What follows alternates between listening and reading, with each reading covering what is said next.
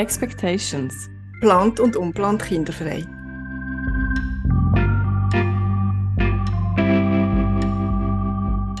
Ja, hallo und herzlich willkommen zu unserer ersten Folge nach der Sommerpause.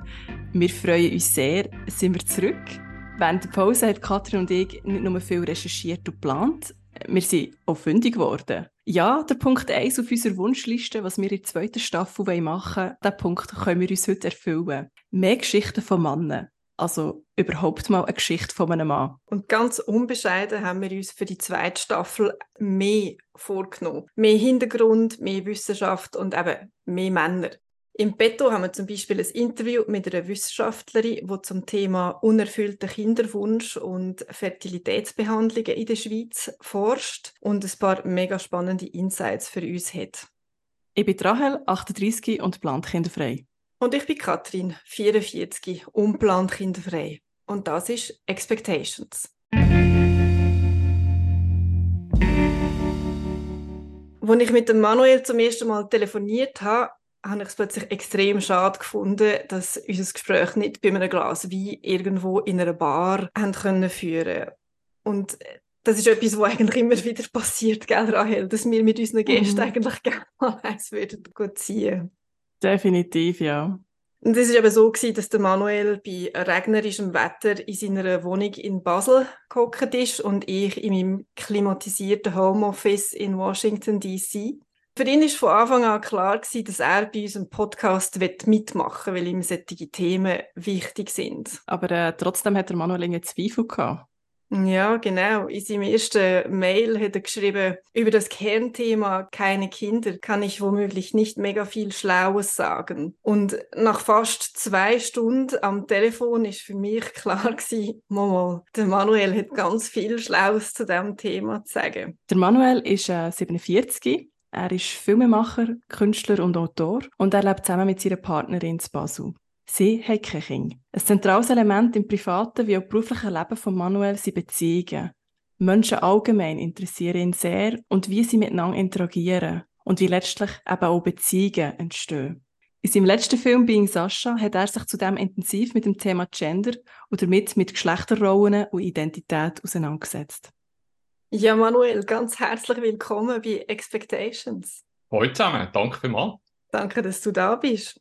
Aber wie du weißt, haben wir ziemlich intensiv nach Männern gesucht, die mit uns über das Thema kinderfrei, plant oder unplant reden Und du selber hast aber auch Zweifel gehabt, ob du wohl der Richtige bist für das Thema. Warum ist das so gewesen? Ja, das ist eine gute Frage. Hey, ich weiß es nicht so ganz genau, aber vermutlich spielt schon mit ihnen, dass wir also keine Kinder haben, ist ja wie kein Entscheid zu Kind gefällt haben. Und ein schwieriges Gefühl haben, man gegen eine Expertise, wenn man einen Entscheid nicht gefällt hat. Mhm.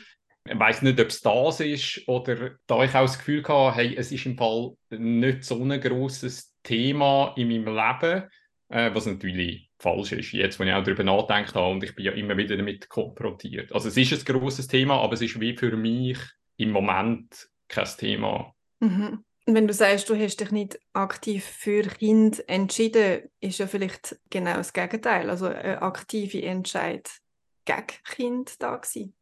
Das ist eigentlich so, aber das ist ja nicht ein Moment, wo du wie festlegst, also speziell als Mann, ich meine, oder als äh, Frau, als, als Person mit Gebärmutter bist du ja wie irgendwann an einem Punkt, wo du dich entscheiden musst oder wo es mhm. halt langsam auf die Zeit zugeht. Mhm. Und als, als männlich sozialisierte Person bist du dem eigentlich gar nicht so ähm, ausgesetzt, außer du bist in einer Beziehung, wo deine Partnerin an dem Punkt ist. Mhm. Und darum ist das wie, es ist ja nicht ein Punkt, wo ich dann wie gesagt habe, hey, ich will kein Kind, damit ist es entschieden. Für immer und ewig. Mhm. Bei mir ist es mehr, ich bin mir immer für den Moment, wo ich drin bin, sicher, wollte ich Kind oder nicht. Und in, in dem Moment, und ich kann immer nur für jetzt reden, wollte ich kein Kind, also kein eigenes Kind. Mhm. Und ich habe den Kinderwunsch auch noch nie gehabt. Wirst du, du jemanden die gefragt, ob du Kind hast? Oder ja. wo willst Oder so willst, ja. Ja, äh, beides.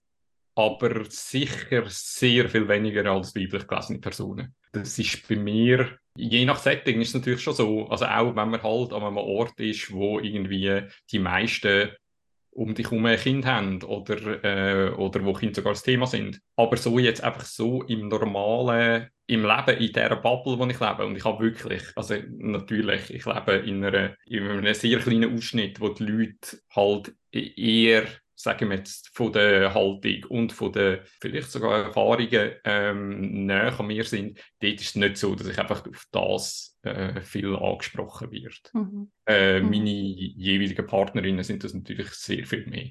Deine Partnerin ist 31, sie ist ähm, ein bisschen jünger wie du.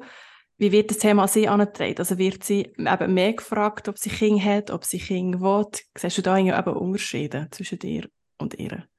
Es ist ein bisschen schwierig, über andere Menschen mhm. zu reden. Aber das, was ich mitbekomme, ist, bei ihr ist es auch so. Also Im Moment hat sie sich gegen Kinder entschieden und mhm. ähm, hat auch den, den, Kinderwunsch von eigenen Kindern selber mhm. nicht gehabt und hat ihn nicht. Und ich glaube einfach, das Unverständnis, das das auslöst bei gewissen Leuten, ist mhm. sehr viel größer als, als jetzt bei mir. Und mhm. ich merke das selber, also es macht mich auch mega wütig. Mhm. Und es ist halt wirklich manchmal an, Orten, wo du das Gefühl hast, das müsste eigentlich ein Safe Space sein, das müsste mhm. eigentlich der Ort sein, wo die Leute verstehen. Also abgesehen von, ich meine, wenn, wenn dich jemand fragt, willst mhm. du, wirst du auch mal Kind haben, oder willst du auch mal Kind haben? Ich meine, was soll die Frage? Also du kannst ja nur verlieren. Also es gibt ja. eigentlich nur eine Antwort, wo, wo dann gesellschaftliche oft akzeptiert, akzeptiert ist. Ja. Genau. Also was mhm. erhoffst du dir davon? Es, du erhoffst mhm. dir wahrscheinlich, wenn du so fragst, dass die andere Person sagt ja. Und dann mhm. kannst du halt über das reden, was du willst reden. Aber mhm. selbstständig ist mit Ja beantwortet. Und trotzdem wird das halt eben gerade bei als weiblich gelesenen Personen sehr viel gestellt. Und eben, was ich vorher noch sagen so im äh, Ort, wo es halt eigentlich nicht erwartet ist. Also sie hat mir erzählt, und ich darf das da teilen, dass sie von einer Gynäkologin bei einem mhm. Untersuch bei Verdacht auf Endometriose dann ist es darum gegangen, ja, was kann man überhaupt machen, wenn es ist, ähm, was mhm. wären die Möglichkeiten. Und dann ist halt eine von der auch halt schlussendlich radikalsten Methoden ist äh, Gebärmutterentfernung. Mhm. Und was so um das Thema gegangen ist, hat die Gynäkologin klargestellt, mhm. so wie ja, aber sie wollen dann äh, vielleicht mal Kind. Und sie hat gefunden, wieso nein? Und ist dann von ihr sozusagen wie zurechtgewiesen worden, eigentlich so, ja, sie können das noch nicht wissen. Oh Gott. Und, Ui. und, und das ist so wie, dort frage ich mich, mhm. what? Und das ist eine Frau zu einer Frau. und, ja. ja, und problematisch ja, finde Und eine Fachperson. Aber also, es ist eine Fachperson, Fachperson, und sie gibt eigentlich eine persönliche Meinung ab. Oder ihre, ihre Rolle mhm. wäre ja eigentlich einfach aufzuklären und zu sagen, das ist die Situation für dich, die und die Möglichkeiten hast, das ist schwieriger, das ist weniger schwierig, das wird vielleicht äh, kompliziert, auch psychisch, überleg dir das. Mega fest, also es ist eine höchst übergriffige Situation. Mhm. Ich komme ja. halt von außen natürlich, aber komme ich mit über, wie viele so Situationen gibt, wo jetzt vielleicht gar nicht so eben, ja, ganz viele sind ja gut gemeint, ist ja fast am schlimmsten. Ja, ähm, übergriffige Situationen ähm, mehr oder weniger wirklich so regelmäßig passieren. Und dann bin ich natürlich sehr viel weniger ausgesetzt. Mhm. Oder anders gesagt, wenn ich dem ausgesetzt bin, ist es für mich auch eine andere Situation, weil das hängt ja gar nicht. Also natürlich könnte ich genauso gut äh, unfruchtbar sein. Äh, I just don't know. Aber ich bin natürlich sehr in einer anderen Position, auch halt mit dem Bild von Männlichkeit, das wir haben und mit mhm. dem Wissen von allen, dass du als Mann theoretisch bis mega lang kannst Kinder haben. Einfach dann mit anderen Frauen natürlich, die wieder jünger sind. Mhm, genau. Und aber du bist jetzt 47 und wenn wir auf das nochmal eingehen, du sagst aber im Moment wette ich kein Kind und ich, ich bin 44, und denke mir, wow, ja, für mich gibt es die Momentaufnahmen nicht mehr, oder? Also ich, ich kann nicht mehr sagen, jetzt gerade wette ich kein Kind, also ich kann das schon sagen, aber es ist dann einfach irgendwann biologisch äh, vorbei und zwar eher früher als später. Ja, wie lange gibst du dir noch oder lässt du das völlig offen? Äh, ich gebe mir gar nichts mehr. äh, nein, also ich, ich sage das zwar so im Moment nicht, weil ich kann das, ich glaube, das ist so meine Antwort halt mein Leben lang gewesen. Ja. Ähm, unterdessen, also ich glaube jetzt, wenn du mich jetzt fragst, ich werde kein Kind haben, kein eigenes Kind. Ja. Aber ich meine, mein Leben ist in sehr vielen Faktoren und in sehr vielen Momenten anders gelaufen, als ich es mir ursprünglich ausgemalt habe, zum Glück. Und also ich kann ja nur das Gefühl schildern, wo für jetzt gilt. Und Ja. was ich morgen fühle ähm, und übermorgen, kann ich auch nicht sagen. Und darum ist das, glaube ich, so ein bisschen eine Art, wenn ich sage, jetzt im Moment kein Kind. Und es kann sein, dass ich morgen will. Ich glaube es ziemlich sicher. Also ich glaube Mhm. sehr fest, dass nicht. Aber Ja. weil auch halt der Kinderwunsch noch nie da war bei mir. Ja. Mhm. Hast du ein Bild, und du vorhin gesagt hast, dein Leben ist anders verlaufen, als du vielleicht gedacht hast, an manchen Weggabelungen. Was hast du für ein Bild gehabt, so als Kind, wie dein Leben mal wird aussehen? Also so als Hintergrund, du bist so gut behütet, wie man sagt, klassisch aufgewachsen mit Mami, Papi und einer jüngeren Schwester. Also was hast du gedacht? Wo wirst du mal sein? Wer wirst du sein als älterer Manuel? Hey, wenn ich jetzt so zurückschaue, habe ich das Gefühl, ich habe mega wenig gedacht. Mhm. Vor allem über so Sachen. Aber vielleicht ist das auch wirklich verzogen, weil es lange Mhm. her ist und ich Ja. ähm, auch das Gefühl habe, überdurchschnittlich schnell ein bisschen Sachen, die weiter zurückliegen, ausblenden oder vergessen. Aber ich habe das Gefühl, ich bin relativ naiv gewesen, gerade so als Teenager oder heranwachsende Erwachsene. Und ich bin natürlich von dem ausgegangen, wo mir in meinem engen Umfeld vorgelebt worden ist. Also Mhm. ich glaube, ich bin ursprünglich schon davon ausgegangen, ich verliebe mich unsterblich, ich ähm, heirate die Frau, weil ist ja sicher eine Frau, Mhm. keine Ahnung wieso, Mhm. und wahrscheinlich wird man dann zusammen ein Kind haben. Aber ich, also das habe ich mir nie, ich glaube, ich Mhm. habe mir es nie aktiv vorgestellt, aber so das Mhm. Unterschwellige, Ist es mitgelaufen? ja, ist so gelaufen, was eigentlich noch speziell ist, weil ich bin sehr offen aufgewachsen. Also meine Eltern sind recht progressiv gewesen von der Denkweise her. Die hätten mir Mhm. nie so etwas vorgegeben. Aber irgendwie ist es halt wie, was du siehst. Mhm. Und, und gell, hey, in der Popkultur und überall, also in den Hollywood-Filmen und weiss ich was, das ist ja das, wo Mhm. du damit konfrontiert bist. Und Mhm. Mhm. Und Ja. du als Äh, Filmemacher hast ja definitiv auch genug Filme geschaut und hast genug gesehen, äh, was Hollywood da Ja. macht.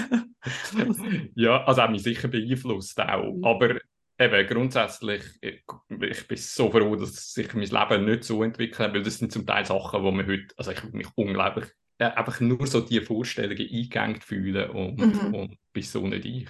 Das mag Mhm. für andere Menschen stimmen, das stimmt bei mir Mhm. überhaupt nicht. Das heißt, deine Eltern sind also recht progressiv aus unterwegs gewesen. So kennst du nicht so Sprüche, so ja, wenn du nur die richtige Partnerin hast und so, dann willst du auch Kinder und so. Also, Doch, ich kenne das im Fall. Vielleicht habe ich jetzt habe ich meine Eltern völlig überverkauft. gerade. Ich ich glaube, sie sind progressiv gewesen, so mit Für ähm, die Zeit. nein. Ja, und mit, mit irgendwie ähm, sexueller Ausrichtung und so Sachen. Mhm. Äh, Mhm. aber natürlich, also, und das hat mich sicher geprägt. Also, äh, warum habe ich die Vorstellung gehabt? Die Erziehung ist sehr stark eigentlich von meiner Mami ausgegangen. Auch noch Mitte 20er, ähm, wo sich dann meine erste lange Beziehung, also schon Ende 20er gewesen, von mir getrennt hat und meine Mami noch gesagt hat, ja, es ist nicht die richtige, die richtige kommt noch. So die richtige, die Vorstellung Mhm. Mhm. von dem, das habe ich wahrscheinlich schon so mitbekommen. Lache ich darüber.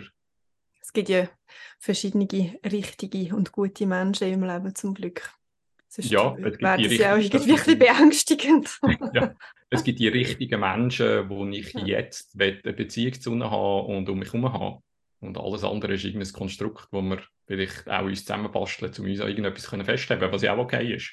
Aber Ja. wo ich wie in meinem Leben halt irgendwann dann gemerkt habe, oder halt auch durch das, dass ich wirklich mich dafür interessiert habe, dass es, also, dass es nicht für alles stimmt und dass es überhaupt nicht so sein muss. Ich würde gerne bei diesen wichtigen Menschen bleiben, die in deinem Leben sind. Also namentlich Freunde und Beziehungen zu diesen Freunden. Mir hat es recht umtrieben, dass in meinem Umfeld enge, enge Freundinnen Mütter sind dass sich da Freundschaften verändern. Ich würde gerne von dir wissen, wie hast du das so erlebt? Ich gehe jetzt mal davon aus, in deinem Umfeld wird es auch, auch irgendwie Kinder haben. Wie haben sich die Freundschaften verändert? Was hat es mit dir auch gemacht? Hast du vielleicht auch Ängste gehabt? Ängste hatte ich lustigerweise keine wegen dem.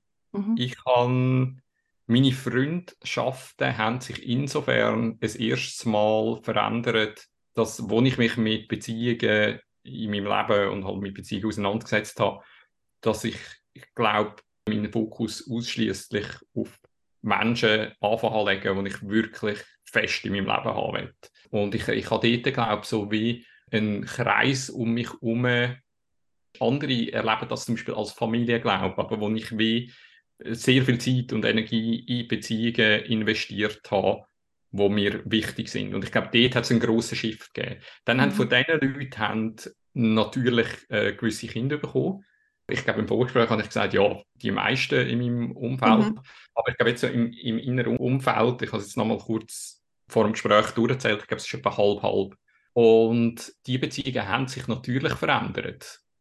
Aber was sich verändert hat, ist, glaube ich, einfach die Zeit, die man investieren kann. Weil logischerweise, man hat eine andere neue Priorität, die gerade am Anfang oder nein, mhm. natürlich immer Top-Priorität hat. Das heißt zum Beispiel, wie wir uns sehen, wenn wir uns sehen, wo wir uns sehen, das mhm. hat sich verändert. Zum Teil auch wirklich halt sehr reduziert. Ähm, das hat eigentlich überhaupt nicht Einfluss auf die Qualität von diesen Beziehungen mhm. gehabt. Für mich. Die anderen sagen jetzt vielleicht das andere, aber...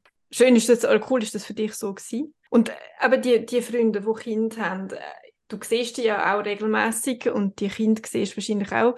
Siehst du dich irgendwie in einer besonderen Rolle gegenüber von diesen Kindern?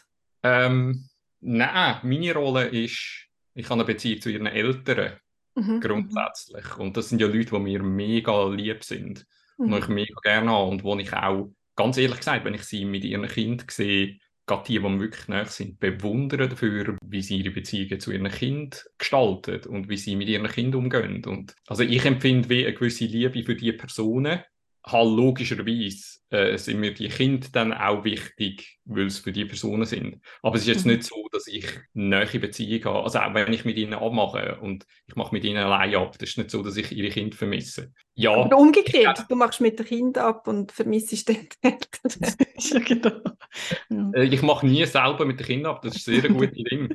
Gerade ertappt. Ähm, ja, ist die nächste Frage, warum? Nein, Gut, es kommt darauf an, wie alt sind die Kinder. Genau. Oder? Also, ich meine, ja. reden wir ja. von Kindern ja. oder von jungen Erwachsenen oder von Jugendlichen oder, oder also, ja, das, das, von Babys. Ja. Also.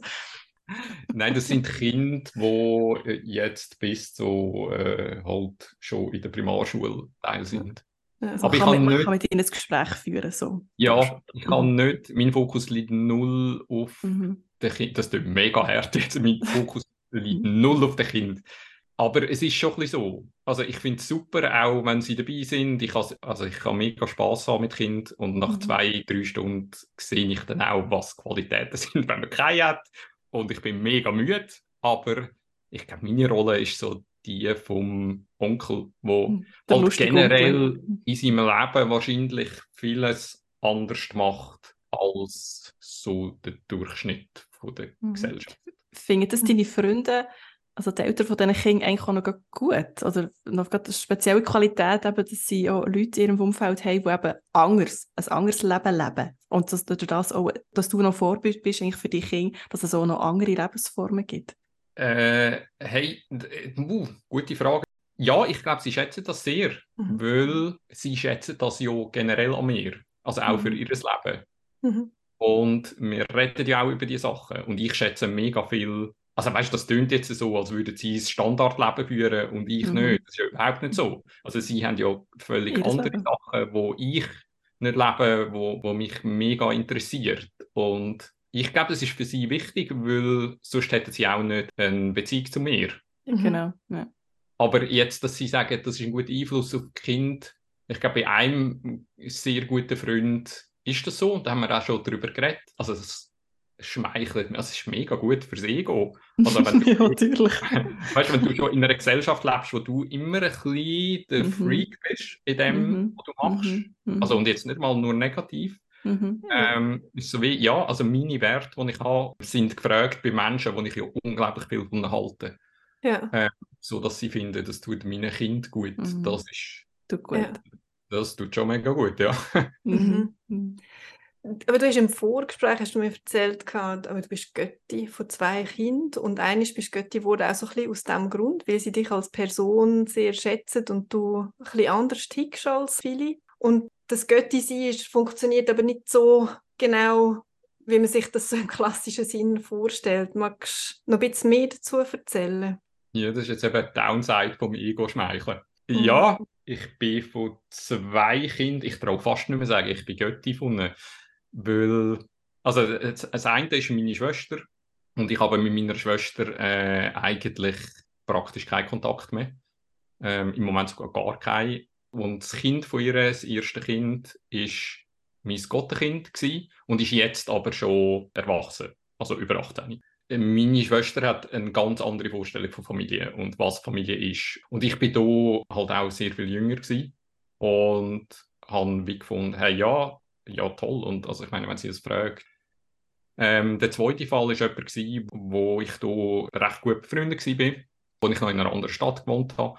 Und er hat mir dann gesagt, hey, unser zweites Kind, willst du Götti werden? Und ich habe gesagt, hell no, weil ich die Erfahrung vom anderen ähm, mhm. Götti sein sozusagen schon hatte. Und er hat so wie gefunden, hey, das finde ich genau cool. Ähm, und du hast null Verpflichtungen und du musst an keine Familienanlässe teilnehmen.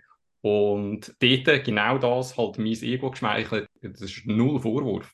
In einer mhm. sehr schönen Art auch, dass er gesagt hat, hey, look, deine Haltung und deine Sicht auf die Welt das wird unserem Kind mega gut tun und ich werde dich als Götti haben. Und dort ist es halt so, dass ich heute, dass wir uns irgendwann auseinandergelebt haben, ich bin irgendwann in eine andere Stadt und habe gemerkt, hey, die Freundschaft ist, die, die ist einfach nicht so nah und ich habe dort auch nicht investiert und, und, mhm. und ich habe wie gemerkt, jetzt sind Erwartungen gekommen, wo ich ein Zeitchen lang probiert zu erfüllen, bin dann halt einfach an Geburtstagsfest, was das absolute Minimum ist. Und mhm. ich habe von Anfang an immer klar kommuniziert und habe gesagt, hey, look, ich bin, glaube wirklich ein schlechter Götti. Abgesehen, wo habe ich so wenig Geld, dass ich keine teure Geschenke machen kann. Und es ist mir halt bei allem so, hey, ja, hey, alles gut, hey, das ist, das ist gut so. Aber ich habe immer gemerkt, wenn ich besucht habe, ich, es ist immer, die Erwartung ist völlig andere gewesen. Mhm. Und es ist, sind immer die Vergleiche da mit den äh, Gotten von, mhm. vom anderen Kind wo natürlich eine ganz andere Beziehung hat, eigene Kind, glaube ich sogar. Und ich habe halt mit einem Kind, wo ich nicht eine grosse, also wo ich mm, keine grosse Beziehung habe, also ich, ich hocke dann her und, und spiele mit ihm, aber der, der hat dann auch Geileres zu tun, als der Mensch, der ein-, zweimal im Jahr auftaucht, mhm. zu bespaßen. Mhm. Ähm, und ich habe ihnen auch gesagt, hey, hey suche den Fall wirklich jemand anderes, weil ich kann die Rolle nicht erfüllen und das wird am Kind nicht gerecht und, mhm. und ich fühle mich auch unwohl dabei. Das ist dann aber, glaube ich, eher so ein bisschen versandet, weil sie gefunden haben, hey, nein, äh, komm und probier's. Ähm, und das ist okay, ich verstehe die Sicht, mhm. aber ich glaube, ich für mich kann sagen, so das klassische Götti sein, mhm. von dem, was sich andere Leute darunter vorstellen, ist, glaube da bin ich sehr schlecht drin. Da bin ich gescheitert. Mhm. Fair ja. enough. Also. Mhm. Ja. Das ist extrem ehrlich von dir, das so, mhm. so zu erzählen. Also danke, dass du da so offen bist. Äh, ja, es gibt nichts zu beschönigen. In den vergangenen Monaten haben wir ja mehrheitlich jetzt mit Frauen geredet und bei den meisten Gesprächen ist dann irgendwann so der Punkt gekommen, wo man so über Weiblichkeit haben angefangen reden und auch darüber, dass so Schwangerschaft und natürlich auch die Mutterschaft so der Gipfel ist vor Weiblichkeit und Kathrin kennt so gewisse innere Dialoge auch sehr gut, innere Stimmen, die so sagen, du bist nur eine richtige Frau, wenn du schwanger bist, gell, Kathrin? Mhm, genau, ja, und so ein bisschen, also vor allem die Frustration darüber, dass äh, mein Körper halt nicht das macht, was er doch sollte machen. Genau, und wie ich eingangs gesagt habe, in deinem letzten Film Being Sascha hast du dich sehr intensiv eben mit dem Thema Gender auseinandergesetzt. Also Gender heisst ja eben das soziale und das kulturelle zugewiesene Geschlecht. Im Film geht es um Sascha. Sascha ist trans-non-binäre Person, wenn ich das jetzt korrekt so gesagt habe. Genau. Das heißt, Sascha identifiziert sich nicht mit dem Sascha zugewiesenen Geschlecht, also dazu mal bei Geburt zugewiesenen Geschlecht und auch nicht als Mann oder Frau. Manuel, du hast dir sicher beim Machen von dem Film oder während der Gespräche auch mit Sascha sehr viel Gedanken gemacht eben zu Wahrnehmung von Männlichkeit, von Weiblichkeit und jetzt in dem Fall von dir jetzt auch zu Männlichkeit. Wie siehst du das? Ist Männlichkeit direkt im Zusammenhang mit Reproduktion? Äh, das ist eine gute Frage. Äh, eben, die Grundfrage ist immer, was für Männlichkeit? Also was mhm. ist, was, was geht ist? man aus? Wenn man natürlich von dem Stereotypen sehr plakative Bild von Männlichkeit, wo in der Gesellschaft zum Teil ja halt auch ein bisschen gefeiert worden ist, sehr lang, also und auch jetzt noch, dann wird es eher verbunden, glaube ich, mit Potenz. Ich glaube jetzt nicht in erster Linie, aber da bin ich jetzt irgendwie nicht der Experte. Aber ähm, das ist für mich auch schwierig. Also natürlich habe ich mich mega viel damit auseinandergesetzt und ich habe damit gelesen, aber das ist wie ein Teil, wo mit dem, wo ich bin, wo von dem so weit weg ist, dass ich das glaube einfach wirklich als eine, eine gewisse Karikatur oder ein, mhm. ein, also dass ich die wie von außen anschaue, die Männlichkeit. Mhm. Hat nichts mit dir zu tun? Äh, also die haben natürlich mit mir zu tun, weil ich lebe ja in dieser Gesellschaft und ich ja, bin in dieser Gesellschaft sozialisiert worden und, und ich habe natürlich auch gewisse Ängste. Also nicht zeugungsfähig sein, glaube ich jetzt nicht, dass mich stressen würde, weil es würde ja wie mhm. Dir entgegenkommen. ja. so wie, ah, ja, kann halt gar nicht. Aber es ist so wie, wenn ich jetzt zum Beispiel äh, meine Potenz ähm, nicht mehr hätte, dann kann ich mir sehr gut vorstellen, dass, dass das mich gleich stressen würde, egal mhm. wie ich auf die Sachen sehe. Weil es ja wie etwas ist, was glaube recht tief in uns innen ist. Also das muss funktionieren und das macht dich aus als Mann. Auf mhm. einer intellektuellen Ebene, also muss ich schon lachen, wenn ich das jetzt mhm. sage, weil mhm. natürlich macht das mich null aus. Ähm, mhm. aber das kann ich, wie, kann ich nicht sagen. Aber du würdest mich verstehen, diesen Zweifel, den ich habe, warum macht mein Körper nicht das, was er will. Ich fühle mich irgendwie gerade nicht so weiblich. Das, was du willst. Ja, ja. ja genau. Ich verstehe das mega fest, weil alles mhm. schreit, dass das so ist. Mhm. Also du, du wirst ja ununterbrochen konfrontiert damit, dass die, die Aufgabe von deinem Körper das ist. Mhm. Ähm, wird ich auch, aber bei mir, bei mir ist es natürlich sehr viel einfacher weil mein Körper hat nicht, also es ist etwas anderes, ob du, habe ich das Gefühl, Aufgabe hast, du musst bis zu einem gewissen Alter, musst du sozusagen ein Kind auf die Welt bringen und bei mir ist es also ich meine, mich fragt ja niemand, bist du noch potent? Oder, ähm, mhm. ja. Das wäre mal etwas so als Gespräch. Ja, mhm. also ich bin ja mit dem null konfrontiert. Ja. Ich könnte mit dem ein Problem persönlich haben, wenn ich mich im Sex sozusagen wie den Teil im Sex nicht mehr können brauchen was ja auch nur ein mega kleiner Teil von der mhm. Sexualität ist. Aber ich will ja null mit dem konfrontieren. Also sehen wir ja mir auch nicht an. Bei dir sieht man, ob du Kinder dabei hast oder nicht. Also. Mhm. Hast du dir auch Gedanken gemacht zum Thema Weiblichkeit und was macht für dich Weiblichkeit aus? Ich habe mir Gedanken gemacht allgemein zu unserer Wahrnehmung und, und wie wir Gender leben und wie es vorkommt in unserer Gesellschaft. Weil, dass ich den Film gemacht habe, ist ja auch nicht ein Zufall. Also da ist ja auch vieles vorhergegangen. Also bevor ich überhaupt Sascha gesehen habe auf der Bühne und dann irgendwann beschlossen habe, ich werde den Film machen mit Sascha. Das heißt, ich habe mich auch vorher halt damit auseinandergesetzt. Also was heißt das Männlichkeit und Weiblichkeit? Aber es ist nicht so, dass ich das jetzt irgendwie da könnte einfach so herlegen. Ich mhm. habe einfach gemerkt, in dieser Zeit und ganz speziell auch die eineinhalb Jahre, wo wir an dem Film geschafft haben. Auch meine Partnerin war involviert in das Projekt. Natürlich habe ich mich, hat sie sich und haben wir uns zusammen ganz viel damit auseinandergesetzt. Ich kann für mich sagen, ich habe unterdessen mich wirklich sehr verabschiedet von dem binären System und wie erst jetzt äh, richtig geschnallt, dass das ja eigentlich ein völliges Konstrukt ist, das wir uns gemacht haben, damit wir uns irgendwo einordnen können, was völlig okay ist, weil Menschen brauchen Schubladen, mhm. um sich einordnen ähm, dass du nicht jeden Morgen alles neu musst überlegen mhm. Aber also es ist ein Kontinuum und das wissen wir irgendwie, keine Ahnung, seit den 60er Jahren. Auch, dass es die, die biologisch klare Zuordnung zum Geschlecht, zum binären Geschlecht einfach nicht gibt.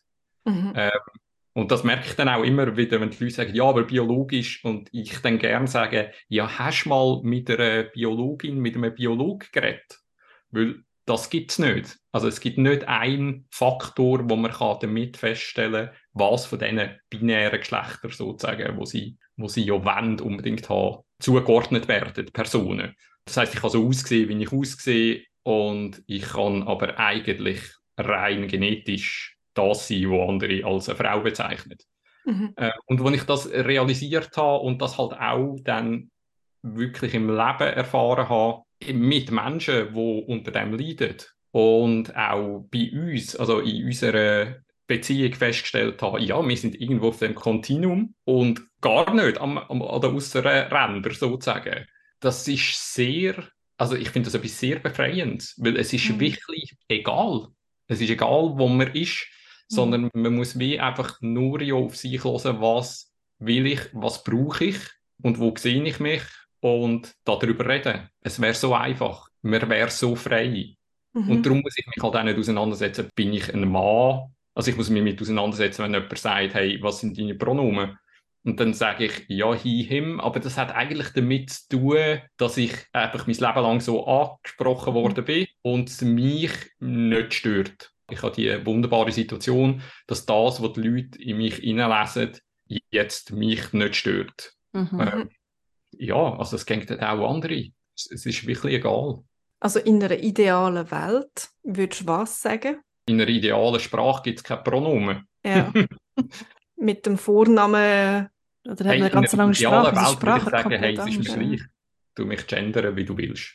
Und natürlich wäre es auch für mich Umstellung, weil wenn mich jemand würde weiblich gendern ähm, hätte ich wahrscheinlich am Anfang gar nicht eintrainiert, dass ich würde darauf äh, hören und als mich wahrnehmen. Aber das wäre ja dann in so einer Welt sowieso anders, würde ich es mir ja gewöhnt werden. Ich glaube, dann lassen wir die Frage siehst du dich als männlich? ja und nein. Ja, genau, ja und nein. Ui, ui, was fangen wir mit dieser Antwort an? ja. Ich werde als männlich gelesen. Man kann es, glaube ich, so sagen. Und eben, du sagst es richtig, es, ist wie, es stört dich nicht. Es ist nicht irgendetwas, wo dich, wo dich ein komisches Gefühl auslöst. Eben jetzt, wenn man hi und him und das ist, ja, das ist okay. Aber wenn es jetzt anders wäre, wäre es jetzt auch okay. Genau, ich habe halt wirklich das Privileg, dass es, dass es auf mich so weit passt, dass es mir auch nicht wehtut, dass es für mich kein Problem ist. Und das mhm. ist, ich glaube, die Leute sind sich gar nicht bewusst, was für ein unglaubliches Privileg das ist. Mhm. mhm. Du sagst es, he, him. Und im Deutschen gibt es ja wirklich nur einfach eine männliche und eine weibliche Sprachform. Ja. Im Englischen kann man noch them, they sagen und, und das ja, relativ schön umschiffen. Auf Deutsch geht das gar nicht, oder? Eine sachliche Form stimmt ja dann auch nicht. Äh, da sind mhm. wir Frauen, glaube ich, vielleicht besonders allergisch drauf, weil wir im Schweizerdeutsch oft mal noch das Rahel, das Mädchen, es. genau, das es. Ja, also und da, darum muss man sich wie behelfsweise halt ähm, Stay Them aus dem Englischen nehmen und brauchen ja. bei uns oder halt sehr oft auch, wie du es gemacht hast, indem man den Namen halt öfter verwendet. Ja, ja. genau. Ja. Man, man lässt das Pronomen weg. So. Aber es ist ja eigentlich auch alles egal, weil man müsste ja es wäre ja so einfach. Man, ja. Ich meine, man stellt sich auch vor, man fragt auch, wie heiß du? Man fragt sich, hey, was schaffst du? Weiss ich was. Wir fragen ja Leute, die wir kennenlernen, mhm. immer mega viele Sachen. Und man könnte ja mhm. auch einfach fragen, hey, äh, was sind deine Pronomen? Und dann mhm. weiß man, wie die andere Person wird so angesprochen und es ist mhm. überhaupt nicht kompliziert. Man sagt ja immer, Sprache prägt, prägt das Handeln. Und ich habe das natürlich, also schon am Anfang vom Film, mir natürlich antrainiert, indem ich mit Sascha zu tun hatte und dann halt nicht äh, falsch gendern habe, logischerweise. Und mich damit mhm. auseinandergesetzt habe. Und ich habe gemerkt, das hat einen mega Einfluss, wirklich. Also das, was man immer sagt, es prägt, es ist so. Es, es hat mich prägt, wie ich auf Menschen zugehe. Ich gehe nicht mehr auf Menschen zu, und es ist für mich klar, das ist ein Mann oder eine Frau, sondern ich gehe auf Menschen zu und für mich ist klar, wie, ja, ich lese die Person jetzt vielleicht als Frau. Das heißt noch lange nicht, dass die Person eine Frau ist. Und das heißt, du gehst, du gehst anders durch die Welt. Und das ist mega, mega mhm. schön. Und es ist einfach eine Umstellung. Und mhm. dann ist es kein bisschen anstrengender als das andere. Das andere haben wir auch müssen lernen. Mhm. Natürlich. Mhm. Ja, es ist definitiv eine Umstellung. Und ich glaube, wir sind in der, also wir, in den USA ist man da schon ein bisschen weiter. Ich bin jetzt schon an verschiedenen Veranstaltungen gewesen, wo sich die Leute automatisch mit she, her, them, they vorstellen und wo auch wie irgendwie so ein bisschen die Regeln klar machen. Und ähm, ja, ich merke auch immer wieder, man geht irgendwie wieder so in seine Schublädchen rein und wie schwierig das ist, irgendwie aus dem rauszukommen. Ich glaube, eben, der erste Schritt ist sich einfach bewusst sein, was man da mhm. eigentlich mhm. macht und irgendwie versuchen, sich von dem zu lösen, oder? Expectations, Erwartungen, jetzt haben wir ganz viel über Erwartungen geredet. Was wünschst du dir so von deinen Mitmenschen, Manuel, oder von der Gesellschaft ganz allgemein? Alles. Alles. Und noch viel mehr. Ja, also wirklich, Zerstörung Patriarchat, bedingungsloses Grundeinkommen, Aufhebung vom binären Gendersystem. Ich glaube, wir hätten einfach sehr, sehr viel eine bessere Welt und einen besseren Umgang miteinander. Und viele Probleme, die wir jetzt haben, nicht. Abgesehen vom Ganzen, dass es einfach auch rein ethisch, moralisch ja so nötig wäre ganz konkret, ich glaube, einfach eine Offenheit. Und es ist schwierig, weil das System läuft im Moment, also wenn man so die ganze Medienszene anschaut, wenn man die unglaublich populistischen Tendenzen bei den, also Tendenzen schon vertrieben, bei Realitäten. Ähm, ja, Realitäten, bei Rechten und zum Teil sogar Mitte-Parteien sieht und was mhm. Politik macht. Und es ist halt einfach so, es vergiftet, es vergiftet mega auch unseren Diskurs miteinander und wie wir aufeinander zugehen. Ich wünsche mir von meinen Mitmenschen, hey, gehen nicht auf die Sachen rein und auch lassen nicht einfach auf die, wo, wo, wo ein Megafon bekommen, wo einfach die Leutesten sind oder eine Agenda haben. Hört, wie ihr wollt auf Menschen zugehen und hört, was ihr, was für euch, das, das klingt jetzt alles so. Jetzt gehe ich einen Baum umarmen.